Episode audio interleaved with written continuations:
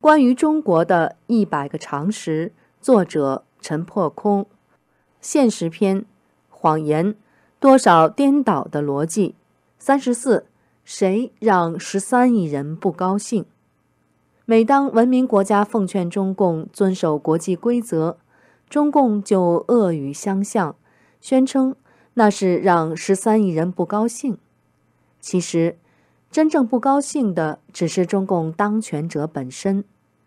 中共总是拿十三亿人民来说事儿，实际是对十三亿人民的绑架。就连一贯亲中的已故前新加坡总理李光耀都看出来了。他说：“中国正在恃强欺负邻国。中国告诉我们，国家无论大小一律平等。但当我们做的事惹其不高兴时，”他们就会说：“你让十三亿人民不高兴了。”中共解放军大校《中国梦》的作者，号称中共鹰派学者的刘明福煽动道：“华盛顿视十三亿人为敌人，视中国为对手，结果就是把中国逼成了美国的敌人。十三亿人仿佛只有一个脑袋，那就是刘明福的脑袋。刘明福不高兴。”十三亿人就都不高兴。刘明福的逻辑是对十三亿中国人的侮辱，他变相嘲笑十三亿人没有头脑、没有智商，只能跟着刘明福这类极端分子瞎起哄。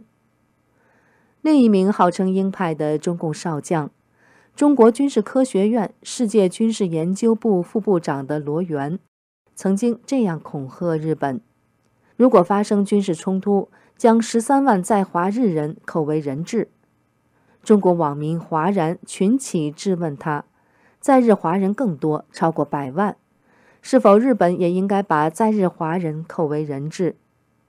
罗源恼羞成怒，狂喊：“我代表十三亿中华儿女，再一次严厉愤怒地阐述我的观点：侵我国土，必遭灭族。”然而，罗源本人曾经是战争逃兵。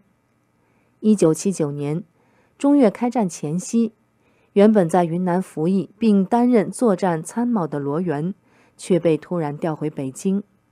其父罗清长是中共高干，因私废公。上世纪八十年代，中国有一部电影《高山下的花环》，讲中越战争，其中一个被高干家庭安排逃避战场的红二代军人赵梦生。其原型就是罗源。从前临阵脱逃的胆小鬼，如今却到处抛头露面，叫嚣战争，分裂人格，令人啼笑皆非。有人质问罗源，为何将老婆孩子送到美国？罗源大言不惭地回答：“我的家属去了美国，并不代表我们不爱国。”又一张厚脸皮。让十三亿人不高兴的，恰恰是中共自己。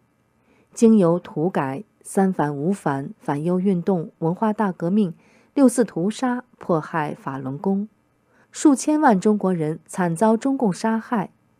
入侵的俄国人、日本人曾屠杀中国人，但中共屠杀的中国人远远超过俄国人和日本人屠杀的中国人十倍。甚至更多倍以上。人都出自父母，都是血肉之躯，人心都是肉长的，有感觉，有感情。惨死的同胞，对每一个中国人而言，是我的同胞，你的同胞，他的同胞，是中华民族的共同同胞，而他们。竟成批成批的惨死在共产党，也自称同胞的屠刀之下。念及此，十三亿人，谁能高兴得起来？除了屠杀，还有贫困和饥荒。即便今日中国号称崛起，却至少还有两亿多中国人挣扎在温饱不济的贫困线上，无数农村。只有留守老人和留守儿童相依为命，儿童失学，农民工工资惨遭拖欠。但所有这些，都丝毫没有打动中共高官的恻隐之心。他们忙于夺权、分赃，向海外转移赃款。